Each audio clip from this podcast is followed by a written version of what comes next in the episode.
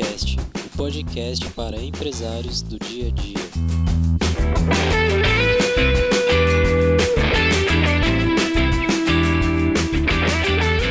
Sejam todos bem-vindos ao podcast da Lowe. Antes de mais nada, deixa eu me apresentar. Meu nome é Kim Kopic, eu sou jornalista e fundador da Lowe. Para quem não conhece, a Lowe é uma agência de publicidade e comunicação. A gente faz desde serviços de embalde marketing, de produção de conteúdo, até criação de sites e estratégias de SEO. Para inaugurar esse projeto, eu tenho aqui comigo Magnus Guérius. Ele é fundador da Assemblan e está dentro do nosso conceito Empresários do Dia a Dia. Vamos lá, Magnus, seja muito bem-vindo. Fico muito feliz que esse episódio zero da Lowcast seja contigo. Eu conheço a sua trajetória, sei o teu sucesso e eu gostaria que você se apresentasse para quem está ouvindo a gente e contasse um pouco da sua trajetória. Seja bem-vindo. Benquinho, obrigado pelo, pelo convite. Fiquei muito feliz em, em participar desse marco na tua agência. É, meu nome é Magnus, é, sou administrador por formação e depois de 20 anos aí como CLT, trabalhando para outras empresas, é, normalmente em, na área comercial, desde a minha adolescência, eu trabalhei lá com a família, vendendo roupa, tendo que ajudar em casa, participei de outras empresas na área de software, depois passei para empresas de, de, alimentação, bebidas, enfim, tive uma, uma, trajetória desde de vendedor até me tornar um executivo de, de, de da maior indústria de alimentos do, do, do mundo aí, que é, que é a Nestlé. Bacana. E de cinco anos para cá resolvi empreender ah, sempre me acompanhou esse sonho de, de ser dono do próprio negócio. Sempre tive esse desejo de é, realizar uma empresa, criar um conceito. E há cinco anos atrás eu decidi, é, junto com a minha esposa, já tinha uma filha pequena também, de, de, de um ano, a Louise, abrir meu próprio negócio. Comecei lá atrás com uma franquia, né? achei mais uh, propício naquele momento, eu não tinha todo o conhecimento para empreender o negócio do zero. Legal. E resolvi é, buscar uma alternativa que me desse mais suporte. Então, comecei com uma marca de, de na área da estética, de fotodepilação. Esse negócio eu tenho né, até hoje. E depois eu resolvi empreender a Semblan. Né? Uhum. Passei por outras franqueadoras, também na área de construção civil, peguei o know-how do negócio e resolvi criar minha própria marca com o objetivo de, de expandi-la aí pelo Brasil. Legal, Marcos, legal. Ah, dentro do nosso objetivo aqui, a gente quer trazer entrevistas, né, conversas com empresários como vocês, sabe? que têm sucesso no seu ramo de atuação, mas que não necessariamente são famosos ou que têm todo aquele glamour. Né? Ah, eu sei muito bem que você trabalha muito, muito e muito na Assembleia. Né? Uh, e eu sei também que você teve um resultado fantástico no ano passado e que vem se mantendo até hoje. Aonde você conseguiu com a Assemblan, uma empresa que tem, tem quantos anos hoje a Assemblan? A Assemblan foi inaugurada efetivamente dia 18 de janeiro de 2014. Legal, legal. Então, dois anos de operação. Dois já, anos de operação. Entrando no, no terceiro. E você conseguiu. Qual, qual, qual, é o tamanho da Assemblan? Quanto que ela tem, o espaço lá da Assemblan? Porque ela, assim, ela é pequena, ela está passando agora por uma transformação onde ela vai ficar muito grande, né? mas o projeto sempre foi grande. Como que foi? Quanto, quanto que tinha de espaço lá na Assemblan?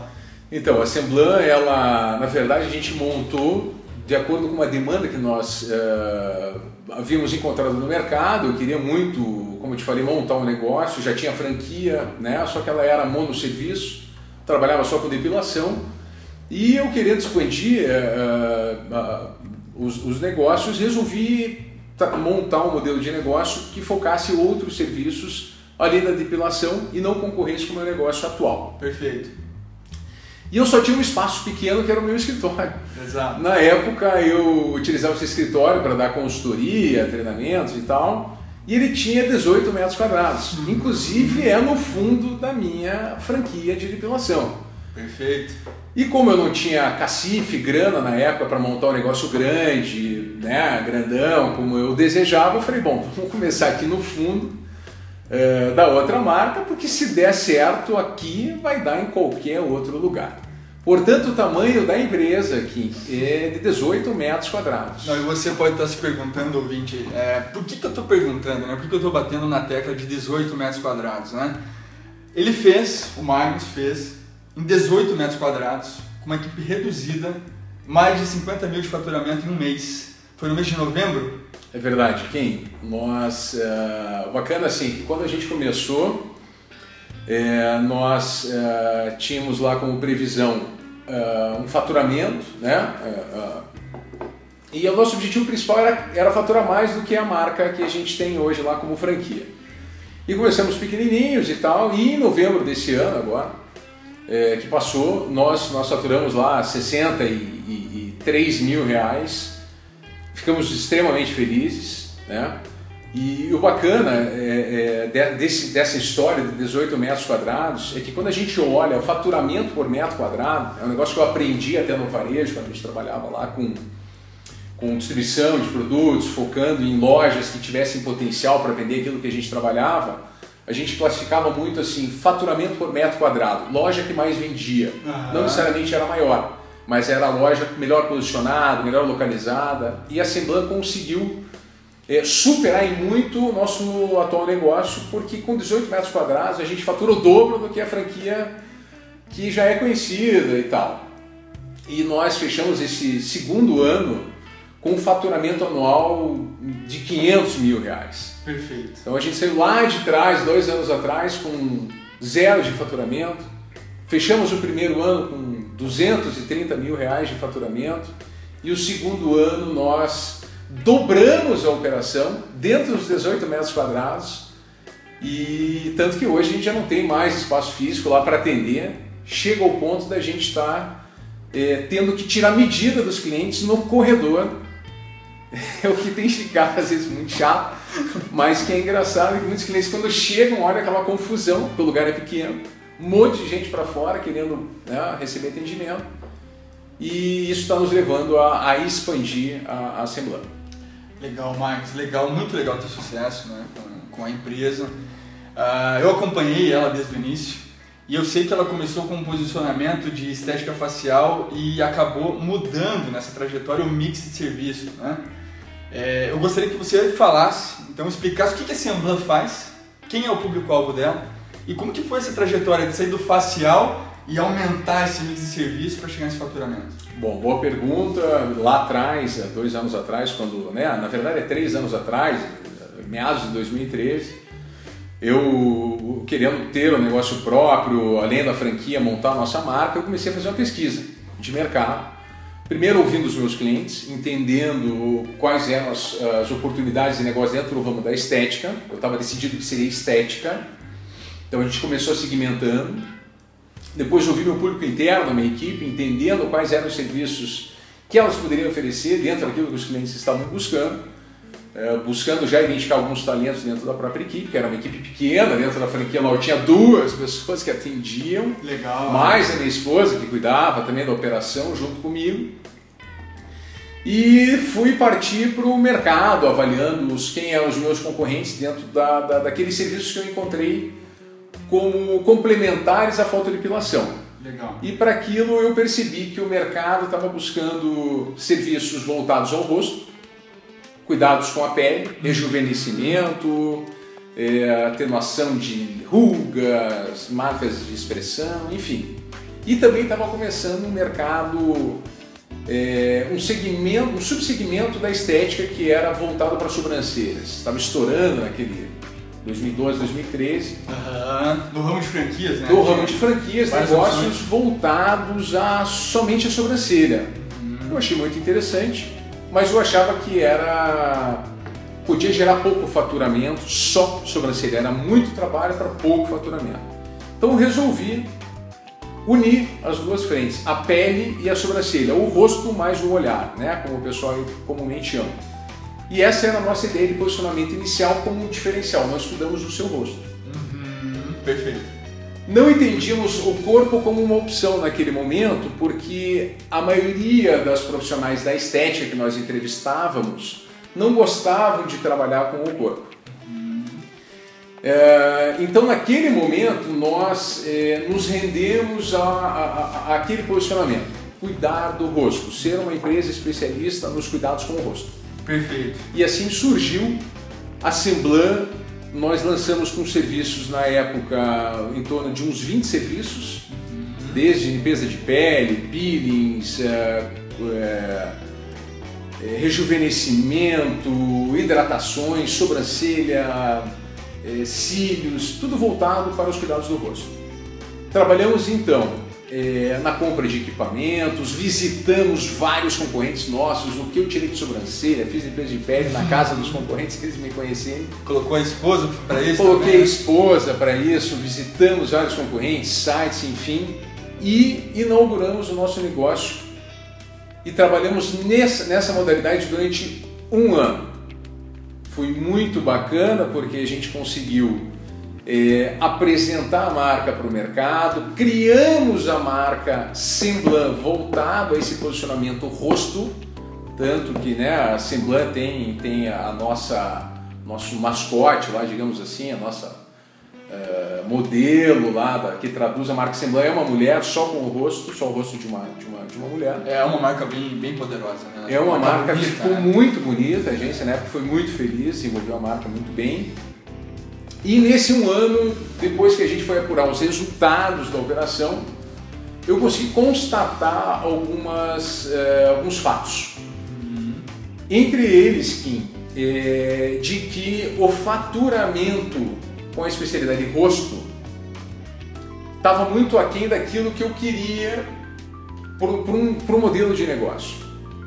Então nós, eh, nós, nós, nós identificamos, já com o nosso público né, de clientes, na grande maioria esmagadora, formada por mulheres, Você já tinha uma amostragem, né? Já tinha um ano de, de mercado efetivo, né? já tinha um ano de mercado efetivo, nós tínhamos uma boa carteira de clientes, nós já até rivalizávamos com a minha franquia em termos de faturamento e passamos a entender os nossos clientes constantemente com pesquisas que nós lançávamos de satisfação, de opinião, para entender o que estava na cabeça do nosso consumidor, buscando a informação se o nosso modelo estava certo ou não. Porque quando eu olhava os números de faturamento, nós estávamos numa crescente, porém o potencial de faturamento para duas cabines que nós tínhamos nesses 18 metros quadrados já estava muito perto é, do teto. Nós atendíamos muito, tínhamos horários,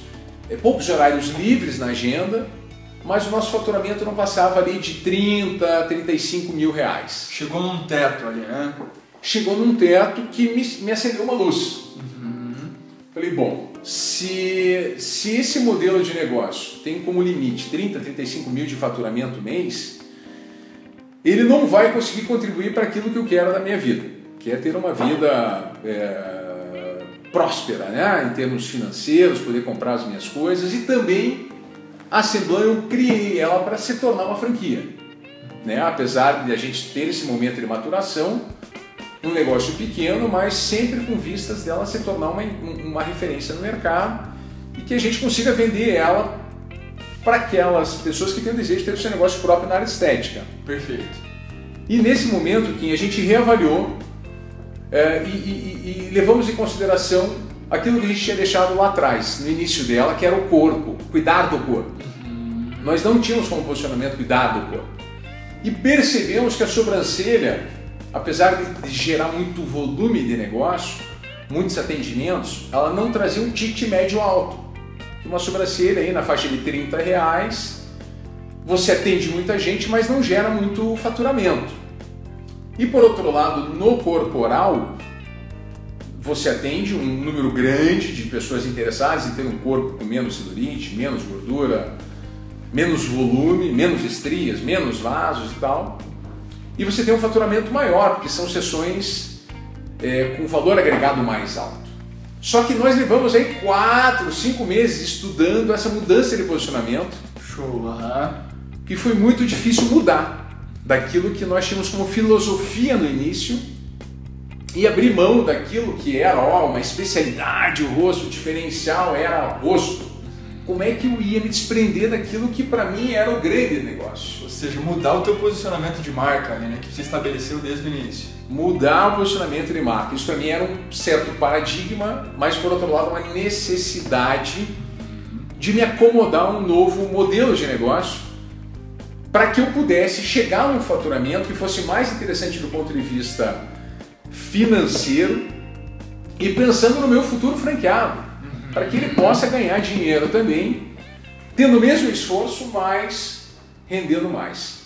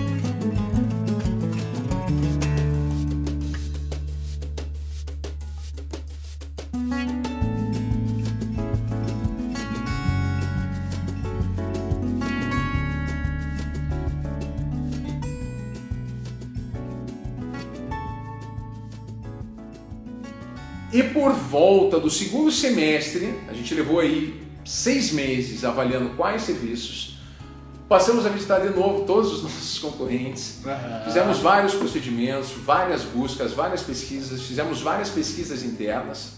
E digo assim, tudo sem dinheiro aqui.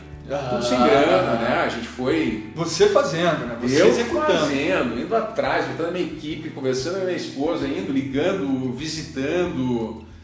Uh, e essa operação também da Assembleia a gente só botou no ar porque a gente foi pedir dinheiro no banco. Tudo isso aí, é... na época a gente não tinha grana para lançar um modelo de negócio. Por mais que fosse 18 metros quadrados, tinha que comprar equipamento, reformar, deixar bonita, trocar piso, forro, teto, uhum. botar piso bonito, botar lustre, botar não sei o que, maca com massagem, papapá. A gente era pequenininho, mas a gente queria fazer um negócio já diferente desde o início. Nós não tínhamos essa grana. Sem dúvida. E aí o que, que eu fiz? A gente foi bater em bancos, né? Fomos bater em vários bancos, bancos privados muito caros, e nós fomos buscar um banco de fomento aqui do estado do Paraná, que aprovou o nosso modelo de negócio, aprovou o nosso projeto e investiu acreditando na gente. E com essa grana que a gente conseguiu, claro, com aval aí também do meu sogro na época, né? A gente teve que bater na porta aí de muita gente para poder conseguir essa grana. E nesses outros seis meses de busca, também ali sem grana, ainda o negócio já tinha passado do ponto de equilíbrio, estava entrando um pouquinho de dinheiro, mas a gente tinha ainda contas para pagar, a conta do banco, então assim, era um negócio que a gente não tinha cobertura muito curto aqui. Né? É, tava ali trabalhando ainda para pagar as despesas, tirar, livrar nossas despesas de casa, mas o negócio crescendo. Uma responsabilidade muito grande. Né? Uma responsabilidade grande porque tem a nossa franquia atual, que a gente não pode deixar o negócio é, cair por conta de um novo modelo de negócio. Então, tinha já uma empresa, uma gestão, uma responsabilidade com aqueles clientes, com aquela equipe, tendo que focar nela para ela continuar crescendo e, e olhando para o novo negócio e cuidando da nossa casa também, filhos e tudo mais, né? Mas isso é, é, é, é tem sido muito gratificante. E aí, em agosto, a gente decidiu introduzir o modelo corporal. Olha só. Uhum. E foi aonde a gente trouxe, assim, foi um primeiro tiro alto que nós demos. Mudamos a tabela de serviços, começamos a agregar serviços corporais. Uhum. Mudei com a minha equipe interna a filosofia do negócio, o modelo que era rosto passa a ser corpo. A equipe primeiro teve que comprar essa ideia, que elas também estavam muito arraigadas com aquilo. Receosas, né? Receosas em mudar. Os clientes já tinham dado o sinal verde para nós, dizendo que tinham interesse, então mais de 50% dos clientes disseram que tinham interesse, que se nós colocássemos corporal, eles teriam probabilidade de se tornar cliente desse novo mix de serviço. Isso nos encorajou a começar o corporal. E a partir então de agosto a gente introduziu o corporal em quatro meses esse novo mix de serviços passou é, a ser o primeiro em importância dentro do nosso negócio. Fantástico, Marcos, fantástico. Aí, aí você já trouxe vários insights para o empresário que está no dia a dia, né? Ah, a começar pela avaliação do mix de serviço. Então, começa com um mix de serviço ah, pré-estabelecido que você acredita que dava certo, você achava que o facial era o correto, né? Fez uma avaliação desse mix de serviço, aumentou ele, modificou ele em busca de um faturamento maior, né? fez uma avaliação real de mercado. Essa é a diferença de fazer só uma pesquisa, você foi para a prática, foi para o dia a dia, né? Então você fez a avaliação em loco, inclusive visitando concorrentes. Né? E, e o mais importante, acho que um insight fantástico que você disse aqui, a pesquisa direta com o teu cliente já. Né? Então você ouviu o teu cliente, você ouviu as necessidades do seu cliente e adaptou a sua empresa de acordo com a necessidade deles. Né? Você saiu então de, de 20 uh, serviços que você tinha na tua cartela ali, na tua, na tua proposta, passou para quantas, Marcos, quando você colocou o corporal? Então, que nós, nós aumentamos em torno de 15 novos serviços. Uhum. É, nós entendemos também a importância de olhar Né? Eu tinha, é importante nessa, nessa análise que nós fizemos, como é, como é bom você ter é, dados para trabalhar. E não só ter os dados, mas analisar esses dados. Nós temos um sistema de gestão, nós desde o princípio a gente colocou isso como, como premissa de gestão, até pela minha formação, de avaliar dados. Então a gente tem lá um sistema que a gente joga tudo que vende, tudo que compra, quem são os clientes e tal. E nós identificamos que um dos nossos fornecedores, o principal fornecedor de produtos, insumos que a gente utiliza na cabine para atender o cliente, por exemplo, uma limpeza de pele, nós precisamos do produto lá que amolece o, o cravinho, que vai, né? Aquela extração da, da, da espinha, que a gente chama de comedão, da acne. A gente usa é, a gás, a gente usa uma máscara de, de para secativa, enfim. Esse principal fornecedor é, não estava me dando rentabilidade suficiente para poder trabalhar com o mix de serviços e eu estava perdendo dinheiro em cada atendimento que eu fazia e na revenda desse produto para o meu cliente utilizar em casa. Então o primeiro passo é alterar esse, essa estrutura de custos, reduzindo os custos para ganhar na margem da venda do produto e do serviço. Trocamos esse fornecedor e também nessa busca de novos fornecedores nós é, conseguimos fechar algumas parcerias interessantes para o nosso cliente, deixando o, o serviço mais atrativo em preço e quando nós introduzimos esses novos serviços dos corporais, que é onde eu quero chegar com essa história, nós, reduzi, nós, nós queríamos trabalhar mais com equipamentos e menos com insumos. Para quê? Para reduzir custo. Perfeito. Porque atualmente tem tecnologias avançadas onde você não precisa usar um cosmético para ter um resultado, por exemplo, de redução de celulite. Uhum. Você tem equipamentos que fazem com muito mais eficácia, com muito mais agilidade, o que um cosmético levaria muito tempo para te apresentar um resultado. O cosmético ele é muito mais é, superficial, de médio e longo prazo, né, a efetividade dele, e o equipamento ele, ele, ele vai te trabalhar de forma mais rápida. Então nós compramos novos equipamentos, reduzimos o custo é, do serviço na cabine porque não usava mais insumos dos fornecedores eu consegui reduzir a minha despesa variável, que era 17, a gente trouxe para torno de 10% do custo do serviço produzido, porque passamos a usar mais tecnologia e menos insumos. Então esses 15 novos serviços, que incluem massagens, vários tipos de massagens, é, radiofrequência, criolipólise, novos serviços de valor agregado. Perfeito. Que nós queríamos aumentar o faturamento por hora atendida e fazer a minha cabine, o meu atendimento por hora, alavancar eh, esse faturamento. Então, são 15 novos serviços que nós, nós implementamos e aos pouquinhos estamos colocando para os clientes que foram aceitando, fizemos muita degustação, tivemos que dar muito serviço para o cliente conhecer e ao final desse ano a gente ficou muito feliz com os resultados que esses novos serviços, essa inovação fez a gente ter. É, perfeito, perfeito. Ah, a gente sabe, né? eu conheço você pessoalmente, eu sei que você fez esse pesquisa de mercado, você mudou mix de serviço, você bateu 50 mil de faturamento em 18 metros quadrados, só que não adianta nada a gente fazer todo esse estudo, todo esse trabalho, ficar modificando os nossos serviços se não tiver uma equipe engajada e não tiver uma veia comercial muito forte. Né?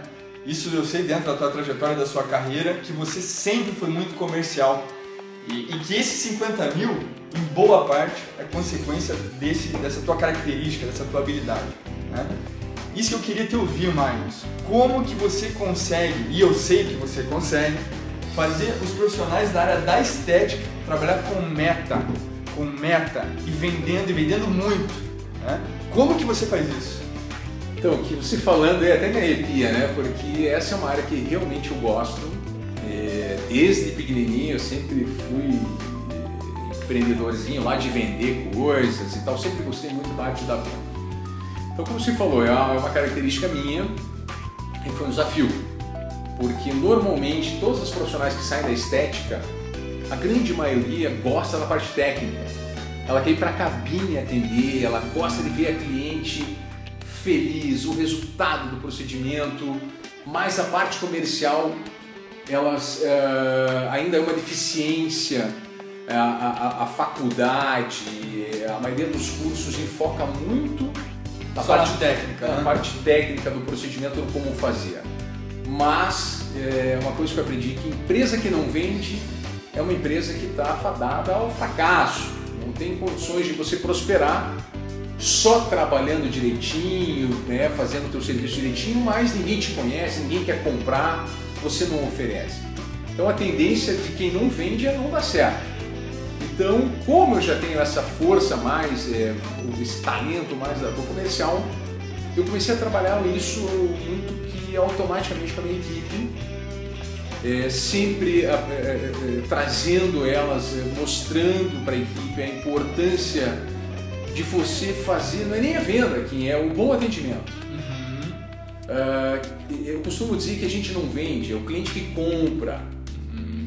E na medida que um atendimento é bem feito, uma abordagem do cliente chegando na clínica, recebendo uma primeira impressão de uma profissional ali é, simpática, à disposição, solícita, identificando que essa cliente que foi lá na nossa clínica, que nos procurou, realmente deseja, através de uma entrevista tranquila, de perguntas a descobrir a necessidade dela, ela vai poder fazer uma proposta adequada a essa cliente a partir do momento que ela entende as necessidades da cliente. Então eu sempre costumo dizer, entenda para depois atender.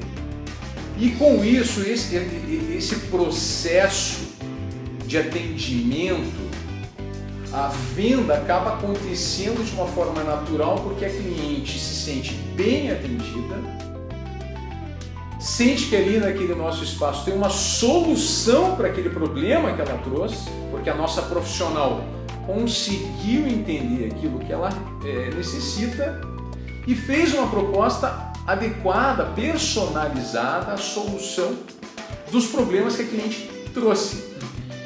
Com isso, nós agregamos valor àquilo que nós podemos oferecer em termos de segurança no atendimento, aí falando da parte técnica, né, depois de entender as necessidades, a gente fala dos benefícios que nós temos para o cliente e, consequência disso, o cliente vai comprar. Então esse processo da venda ele passa a ser natural, mas nós temos é, em paralelo a isso uma definição de metas, que é onde nós desejamos chegar. Como eu te falei, lá atrás o pontapé do nosso negócio é ele foi criado para ser uma franquia. A gente quer ser grande, a gente quer bombar aí no Brasil. Então, o primeiro passo é fazer o nosso negócio ali pequenininho dar certo. Ou o que, que é dar certo? A gente transcreve isso em números. Então, o primeiro ponto é pagar as contas. Claro. O segundo ponto é, é explorar o nosso potencial. Onde que a gente consegue chegar com duas cabines de faturamento? Pô, então vamos estabelecer isso aqui como meta. Vamos chegar lá. É, sei lá, 50 mil, 70 mil de faturamento. Isso eu defino com a minha equipe, número do ano, há 12 meses. A gente coloca essa visão para a equipe e vai trazendo ali em 12 meses, mês a mês, trabalhando sazonalidade. A loja tem o seu faturamento definido como meta e cada profissional tem uma meta de produção individual, individual aonde cada uma desde o primeiro dia do mês sabe quanto precisa contribuir dentro daquele mês em faturamento para que a soma de cada profissional feche a meta que foi definida, que é uma meta desafiadora, é uma meta relevante, é uma meta atingível, é uma meta específica, com tempo e prazo, com valor para ser cumprida, e é uma meta que vai nos levar onde a gente quer chegar, que é crescer. Então eu trabalho meta com a minha equipe, trabalho atendimento com a minha equipe e trabalho reconhecimento com a minha equipe. Reconhecimento em forma é, também de tapinha nas costas, mas também de remuneração. Então a minha equipe tem o seu salário lá fixo e tem uma remuneração variável.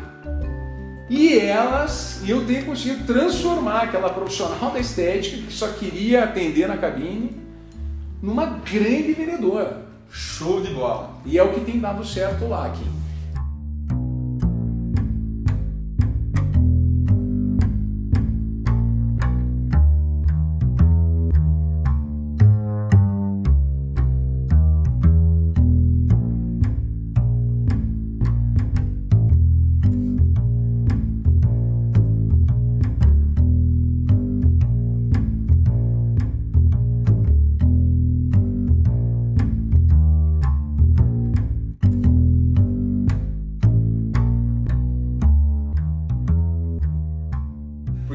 Consegue manter a sua equipe extremamente motivada.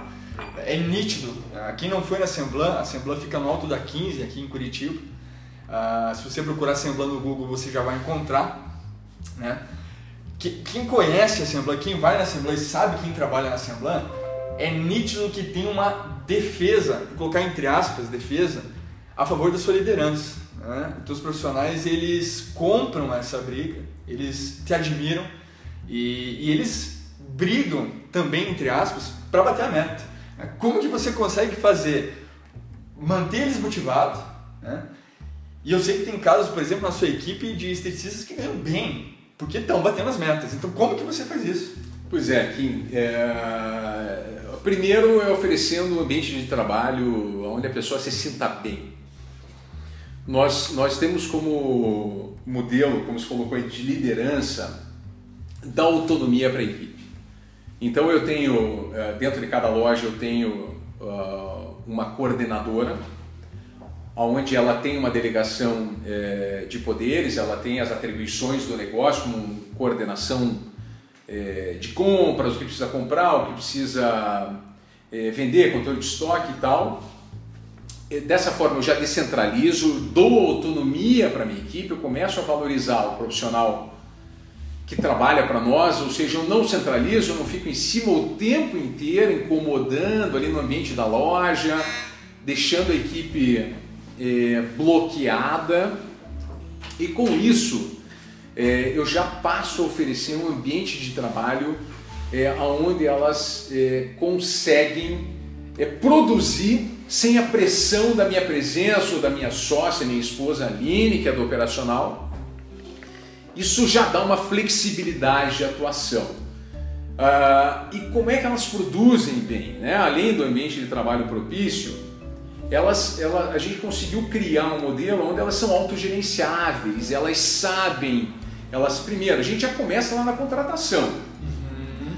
trazendo para dentro do negócio quem tem espírito de querer crescer, de trabalhar em equipe, de se desafiar, de atingir metas, que gosta do negócio da estética, ama estética, ama deixar o cliente bonito, ama grana, ama crescer, quer se dar bem, quer andar com um carro bonito, quer estar tá bem, quer se vestir bem.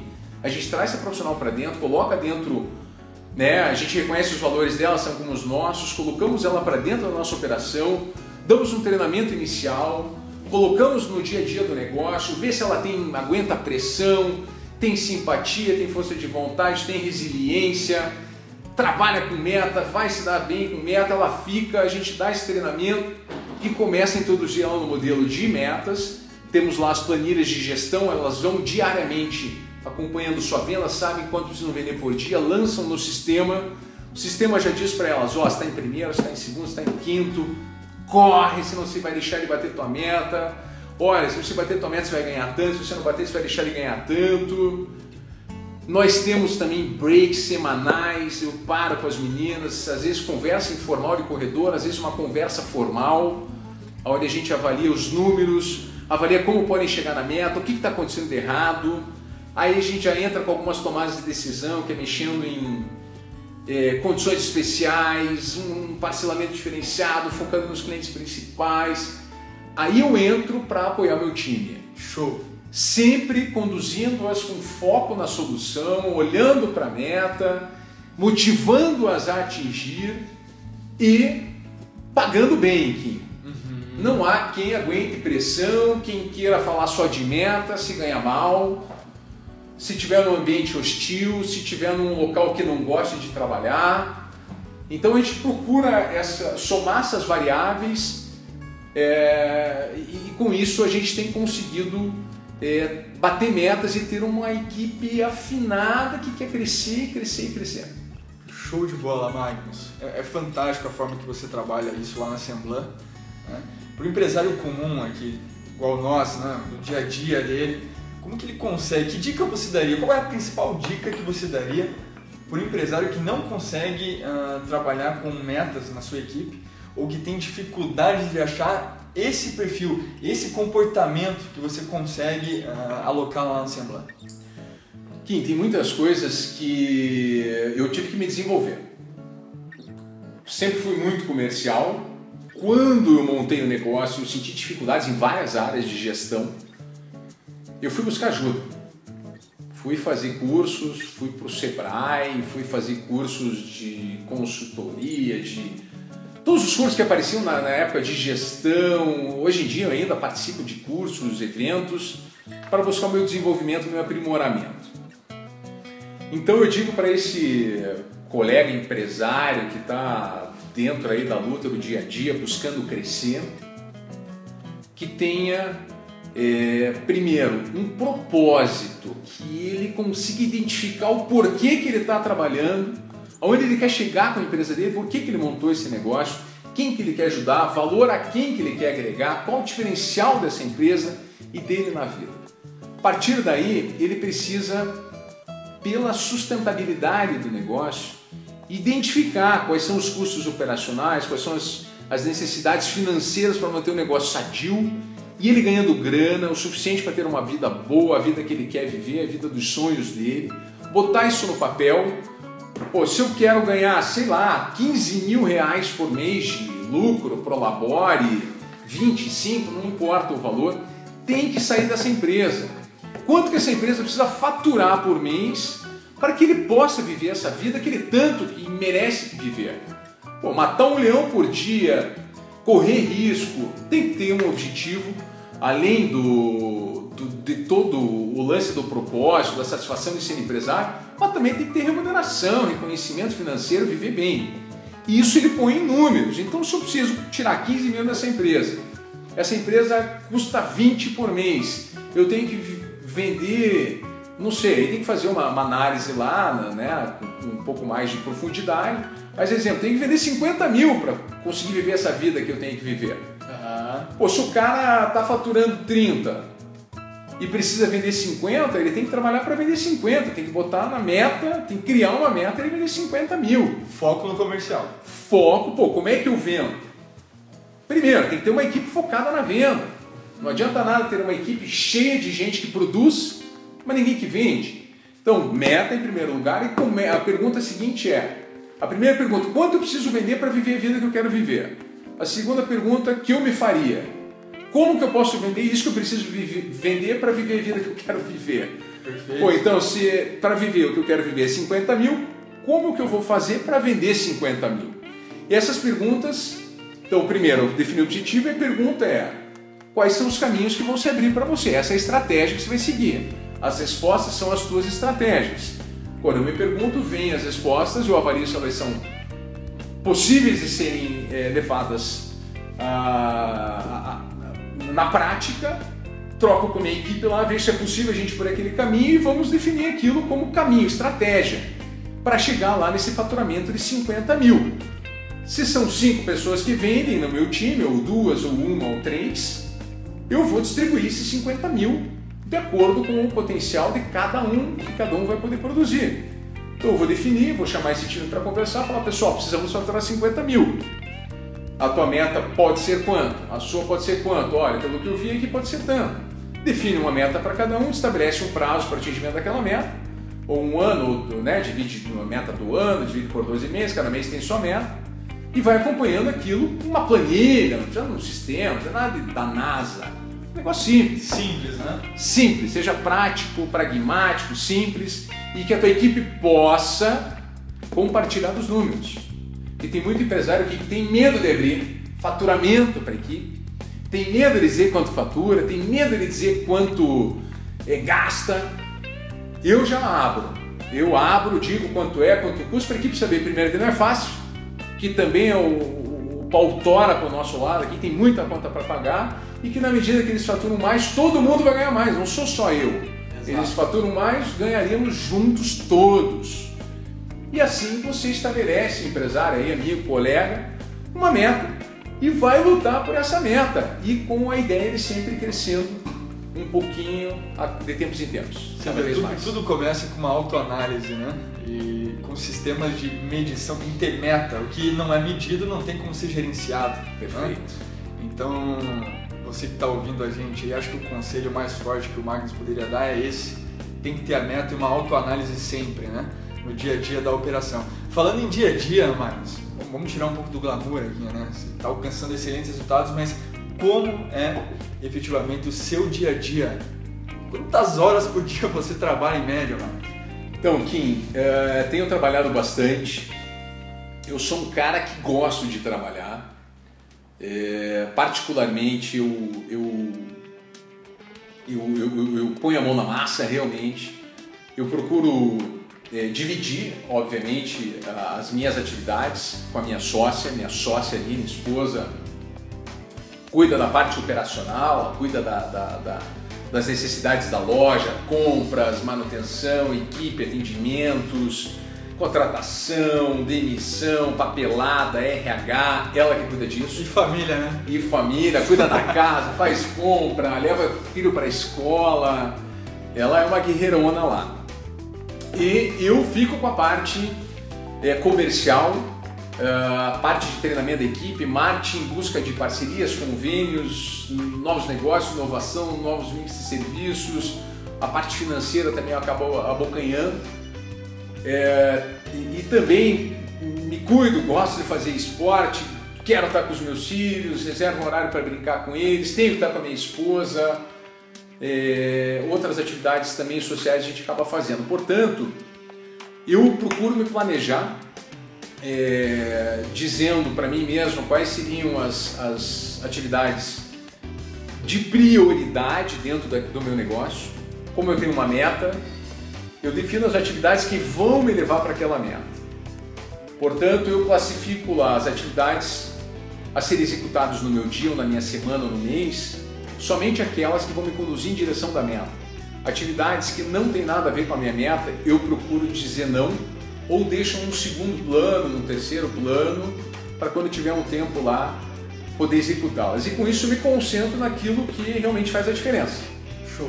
Então, normalmente à noite eu faço uma análise da semana, daquilo que eu tenho que entregar como meta para de atividades realmente, e põe num papelzinho, anoto também aí no, no aplicativo aí simples aí de, de, de atividades, tudo que eu tenho que fazer. E ando com esse papelzinho e vou ticando as atividades, procurando começar pelas de maior importância e vou resolvendo uma a uma. Às vezes não dá tempo de fazer todas, às vezes alguma coisa passa batido, entra alguma emergência que a gente tem que resolver. Mas é que assim, eu, eu acordo 6 horas da manhã, é, eu faço um esporte das 7 às 8 horas da manhã. Já às 6 horas da manhã faço café para minha filha, já estou lá com ela, saio, volto 8 horas, tomo café, 9 horas já começo a pegada, vou para a empresa, fico com o time, é, faço, despacho as coisas, visito o fornecedor, faço coisas, fico na loja, treino na equipe, reunião, faço aquilo de importante que eu tenho que fazer, almoço, na parte da tarde estou lá, saio, tenho reuniões, pego filhos na escola, seis das sete até as oito, banho, come, brinca, nove horas eles vão para a cama. E nove horas, tenho ali o tempinho com a minha esposa, a gente fica ali juntos e dali às vezes eu pego o negócio e vou até meia-noite, uma hora da manhã, duas, às vezes três horas da manhã. Não são todas as noites, Claro, sem dúvida. mas eventualmente eu fico sim, e porque é muita coisa que eu estou desenvolvendo para aquilo que eu quero chegar. Até um dia que eu tenho uma estrutura para ter bastante gente me ajudando, mas até lá, meu amigo, Tem um bom caminho, né? tem um bom caminho. Sem dúvida. A gente estava conversando esses dias, eu não me lembro exatamente qual dia foi. Qual que é aquela frase? Eu trabalho 100 horas ah, pra mim, né?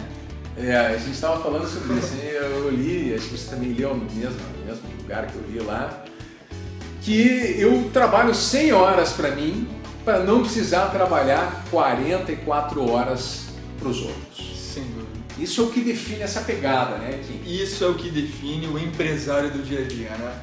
O empresário que chega antes, né? sai depois, tem várias dificuldades, busca o desenvolvimento constante e alcança resultado, né? Mas sem, sem, sem nada de glamuroso, né? Sem nada de mágico. Pelo contrário, é muito trabalho.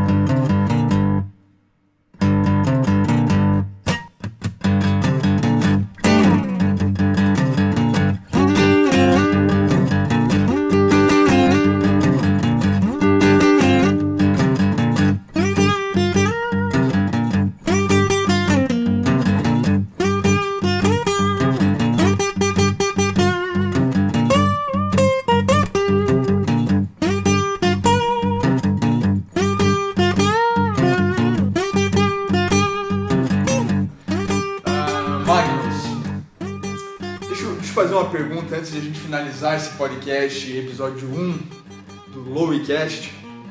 Qual foi a maior dificuldade que você já passou como empresário? Kim, a dificuldade que eu passei é, foi uma dificuldade financeira. É, nós, nós, assim, uma dificuldade financeira. é, eu, eu, na época quando eu era empregado, era executivo, eu andava com carro da empresa, carro zero, corolão, banco de couro.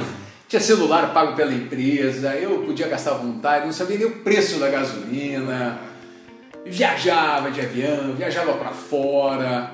Puta, morava num baita apartamento de 280 metros quadrados, frente pro mar. Viagem internacional, viagem pra não sei aonde. Porra, a gente tinha um padrão de vida muito bom. E quando eu saí da empresa, comecei a tocar um negócio por conta própria, já não tinha mais aquela remuneração poupuda, ganhava uma grana boa, cara, ganhava participação de lucros, porra, tinha dinheiro todo lado entrando na conta, eu tinha uma vida realmente muito boa. Mas, do ponto de vista financeiro, do ponto de vista pessoal, eu tinha as dificuldades ali de conciliar horário com a minha família, não tinha hora nem para o aniversário, nem para minha esposa, nem para a filha, nem nada, só estava à disposição da empresa. Então não é dinheiro que pague essa, essa má qualidade de vida. E com isso eu carreguei esse padrão de vida, mesmo estando assim, teoricamente desempregado. Apesar de eu ter deixado a empresa em novembro, em janeiro já estava fixado nessa nova franquia que a gente comprou, demorou aí oito meses para montar o negócio, né? Problemas de obra e tal. Eu fiquei oito meses consumindo uma grana que eu tinha no banco Exato. né, da minha rescisão, de tudo que eu tinha lá, mantendo o padrão de vida elevado, né, andava, tal, apesar de já não tinha mais corote, um carro mais simples, a gente sabia racionalmente que tinha que controlar as contas, mas ainda tinha aquele padrãozinho lá que a gente gostava, Tava né? acostumado, né? Tava acostumado, afinal de contas ali, pô, nos últimos 10 anos, né, trabalhando como executivo, então foi difícil me desapegar disso, e quando virei empresário, é, já estava um pouco sem capital porque eu botei muita grana no negócio, na primeira franquia, e aí a gente trabalhava assim para pagar as contas de casa e já reduzindo o padrão, já morando né, uma questão mais simples, uma casa mais simples e, e- e tal. E quando nós montamos a Assembleia, a gente não tinha mais grana, cara. A gente tinha uma grana que a, a, a, a- essa, esse meu negócio um ali me dava para as despesas do dia a dia, ainda nem complementava toda a despesa que nós havíamos em casa, escola de filhos e plano de saúde e tudo mais, nós montamos a Assembleia sem grana. Como te falei, fomos para o banco, nós tínhamos uma visão e acreditávamos em nós. nós sabíamos que independente da, da, do desafio a gente ia superar. Isso, essa crença é muito importante você ter. Mas nós botamos muita grana, porque aí já era um modelo que não era mais franquia, era um modelo que, apesar de estar desenhado no papel, a gente teve muitos problemas operacionais, gastamos além em obra, em equipe, contratação, desligamento, até a gente chegar no modelo. Compramos equipamento errado, desperdiçamos dinheiro com o fornecedor, perdemos dinheiro daqui e dali. E chegou um ponto que a gente não tinha mais grana, cara. Uhum. Nosso fluxo de caixa estava estancado. Essa foi a maior dificuldade que nós enfrentamos. Ao ponto da gente pegar empréstimo no banco privado e para o outro, e para o outro, e para o outro, de empréstimo pensamos em desistir do negócio, em voltar para o mercado de trabalho. Eu falei, meu Deus, eu acho que vou ter que buscar um emprego, minha esposa toca o negócio. Pensei em mudar de ramo, fui para um mês para um ramo, deixei minha esposa tocando operação. Foi uma confusão porque a gente não tinha eh, nenhum colchão de grana, não tinha um lastro financeiro. Enquanto isso, a franquia lá estava trabalhando, a Assemblan trabalhando, defendendo ali a despesa do dia, mas ainda tinha a grana dos empréstimos que poluíam muito o nosso fluxo de caixa. E nesse momento nós chegamos assim numa sinuca de bico. Sim. Ou a gente fechava as operações e começava o negócio do zero. Mudava o mercado. Mudava todo o mercado, voltava como empregado, que era um negócio que eu não queria. Ninguém mais queria lá em casa, a gente não queria sócio, não queria nada, mas pensamos em tudo, fui atrás de sócio, fui atrás dali. E por fim a única alternativa que a gente tinha era vender a nossa casa. Ou vendíamos a casa, ou abrimos mão do nosso sonho de sermos empresários, de querer crescer, de deixar um legado, deixar a Semblan grandona no Brasil. A gente optou, então, naquele momento, depois de pensar muito, ponderar muito, era uma casa gostosa, um condomínio legal, minha filha com amigos, a gente tinha um padrão de vida legal, bah, bah. vamos vender essa casa. Vamos vender essa casa e vamos continuar investindo no nosso sonho, vamos fazer esse negócio dar certo e foi uma luta, conseguimos ali vender a casa, tivemos que novamente cair padrão, saímos de lá, passamos a morar de aluguel. Sim. Era uma casa que era própria, mas também era financiada, era, né, hoje né, a gente mora de aluguel, foi a melhor decisão que a gente tomou. Limpamos todas as nossas contas no mercado, graças a Deus nós não devíamos para ninguém, não estávamos inadimplentes com ninguém, a gente sempre honrou essa questão quitamos, ficamos com fôlego financeiro, injetamos na empresa, redesenhamos ali mix de serviços, as estratégias da Semblan.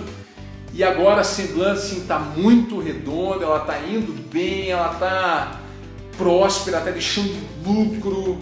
A outra unidade que nós temos também, a nossa outra empresa, também está redonda. Fizemos uma reunião ontem de avaliação. A prosperidade está tá presente no nosso negócio então a decisão que a gente fez, por mais difícil que parecesse, de abrir mão de uma casa, de estar tá sem grana, é, foi a melhor que a gente melhor. fez. Foi a melhor decisão que a gente fez. E a gente superou aquilo que parecia quase intransponível. E hoje nós estamos assim colhendo os frutos dessa coragem, essa atitude é, corajosa difícil, realmente, né? difícil. Estamos super contentes não está fácil, mas assim, com muita possibilidade de, de prosperar. Já estamos assim financeiramente nos reposicionando e, e caminhando só para cima agora. Vamos, vamos falar, vamos falar então para finalizar esse, esse podcast, vamos falar do futuro da Assemblan. Saiu de 18 metros quadrados para quantos agora, Marcos? Então, nós agora dividimos o espaço ali com a outra unidade, colocamos a outra unidade num ponto comercial do outro lado da rua, novo, bem pertinho, novo. novo. Ah essa, a, então, a tua empresa número um, que antes era número um, acho que nem dá para chamar de número Isso, um, mas é.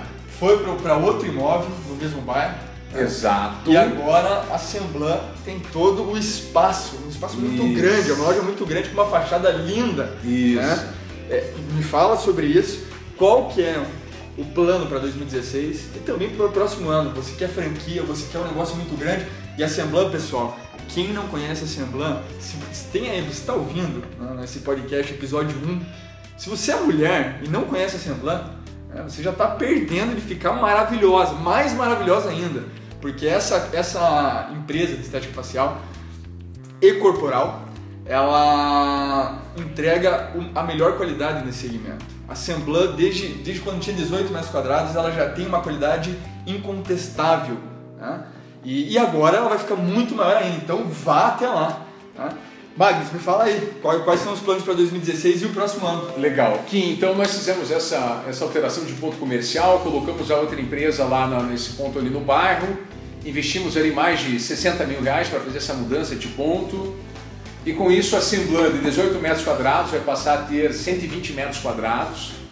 Então, de duas cabines que nós temos hoje para atendimento, nós vamos passar a ter mais três cabines lá em cima, mais a cabine de avaliação, mais duas cadeiras. Então, nós estamos é, crescendo duas, duas cabines, mais três, cinco, mais a de avaliação, seis. Nós vamos ficar em torno de oito cabines de atendimento. Fantástico. Então, a gente vai ter um potencial aí de aumentar o nosso faturamento duas vezes e meia até três vezes o faturamento. Então hoje a gente está com uma média ali de 50, 55 mil reais mês de faturamento, né? apesar de a gente já ter faturado 60 e poucos mil reais. Nós temos como pretensão esse ano faturar mais de um milhão de reais dentro desse novo espaço. É, mas a Semblan tem mais potencial, um milhão é dentro de 2016 para essa unidade que é a sede, que é a mãe da rede franqueadora que ela vai ser.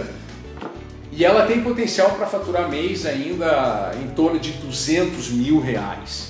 Portanto, a gente sai de 50, vai para 200 mil, ela expande três vezes, quase quatro vezes o seu faturamento.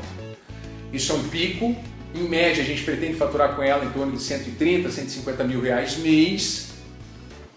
É, e com isso a Semblan, ela, essa loja de 18 metros quadrados passa a ter 120 metros quadrados. A gente inaugura também um novo posicionamento. Né? A gente quer expandir aquilo que ela é, hoje pequenininha, para ela ficar grande, mas sem perder a pegada é, que a gente costuma dizer que ela, ela tem um atendimento como se fosse daquele médico da família. Legal. Que é aquela cliente que chega e é atendida com atenção, com simpatia, a gente vai entender todas as necessidades dela, a gente vai procurar é, nos esforçarmos ao máximo, entregar aquilo que a gente tem de melhor em atendimento, em equipamentos, em produtos, para que ela tenha as suas necessidades atendidas e que seja acompanhada para e passo todo o desenvolvimento do, dos serviços que ela vai consumir conosco, para que ela entre com traga seu problema e ao fim do ciclo ela saia de lá com a solução dos seus problemas. Que a gente acompanhe ela com esse atendimento personalizado, com essa coisa que falta muito nas empresas de estética hoje, que é essa humanização, essa aproximação, não é só aquela coisa de equipamento, vem próximo, que tem muito por aí. A gente quer dar aquele algo a mais, é aquele médico da família que dá atenção, que dá aquela segurança para cliente. Então a Semblan vai contar também lá com, com com nutricionista para a gente avaliar ali a, a, a, progressão daquela cliente que quer emagrecer, que quer ter uma dieta melhor, quer melhorar o aspecto da pele. A gente entende que é, é o nosso lado e o lado da cliente também com uma alimentação melhor, mais horas de sono. Essa soma vai entregar aquele resultado que ela quer. E a Semblant também, além dessa, dessa, desse desafio para essa nova loja maior, a gente tem como meta mãe virar uma grande empresa. Né? A gente quer ser grande. A gente vê a Semblan como uma empresa que tem tudo para estar no Brasil inteiro, ajudando as pessoas. No formato de franquia. No formato de franquia. Isso lá em 2013, quando a gente começou a pesquisar, a gente já queria a Semblan franquia. Portanto, a Semblan, essa Semblanzinha de 18 metros quadrados, ela que hoje é no, no fundo da loja, nem de vista para a rua é, e fatura que fatura, ela pode estar presente, sei lá, no interior do Paraná, no interior do Rio Grande do Sul, na capital do Rio de Janeiro, em São Paulo, no Acre, Amazonas, porque é um negócio replicável. A gente está com um modelo muito autogerenciável. Aquela pessoa que ama estética vai conseguir se realizar dentro do modelo da Semblan. É uma franquia que vai oferecer um retorno muito positivo para aquele empresário. Eu tenho como missão ajudar as pessoas a saírem do eixo de empregado, a virarem empresários, porque eu passei por isso, sei o quanto é. Sabe a trajetória, né? Sei a trajetória, sei as dificuldades, sei o quanto é possível transpor isso e a pessoa se realizar como empresária. Eu quero ajudar essas pessoas a serem empresárias bem-sucedidas na estética. E a Assemblan é o instrumento que eu tenho para isso. E eu quero a Semblan, a partir de, da segunda metade, do, do vai no último eh, trimestre desse ano, é, como uma possibilidade de franquia já, ela vai estar empacotada para ser uma franquia. É, a partir ali de, de, de, outubro, mais ou menos, a gente já vai começar a falar em Semblan como modelo de negócio para aqueles que desejarem ter um negócio de sucesso na área de estética. E você tem toda a experiência como franqueado em outras redes, né? Você trabalhou também como um, franqueador né, em outra rede. Você tem uma experiência muito grande e tem toda essa veia comercial. Tem, tem tudo para dar certo, né? Amém, Kim. Vai dar certo. Magnus, muito obrigado né, por, por ter vindo até aqui, por todo esse conhecimento que você transmitiu. Eu fico extremamente feliz do episódio 1 da Lowcast ser contigo. Você é um cara de muito bom coração e extremamente profissional, inteligente. Então agradeço muito, Max. Obrigado. Kim, obrigadaço né, por essa oportunidade. Cara, estou super feliz pelo teu projeto, pela Lowe, por tudo que você quer oferecer para aqueles que têm a aprender com você, com a tua experiência, com a tua empresa. E, cara, que seja um sucesso tudo isso que você está oferecendo para os outros e conte sempre comigo. E sucesso para quem está nos ouvindo aí, que exatamente, exatamente. bem-sucedidos. Muito obrigado para você que está ouvindo a gente, que ouviu esse episódio 1 eu peço que você compartilhe, que você divulgue para sua rede de amigos, de empresários. Ah, se teve alguma única informação aqui que você gostou e foi relevante para você, eu peço que você nos ajude a divulgar, ok? Deixo também meu e-mail pessoal, que é kim, K -I M de Maria, né? arroba agencialoe.com.br. Você pode mandar algum e-mail com sugestões, críticas, percepções. Eu estou à disposição para abrir uma conversa com você e eu agradeço muito. Tá? Muito obrigado.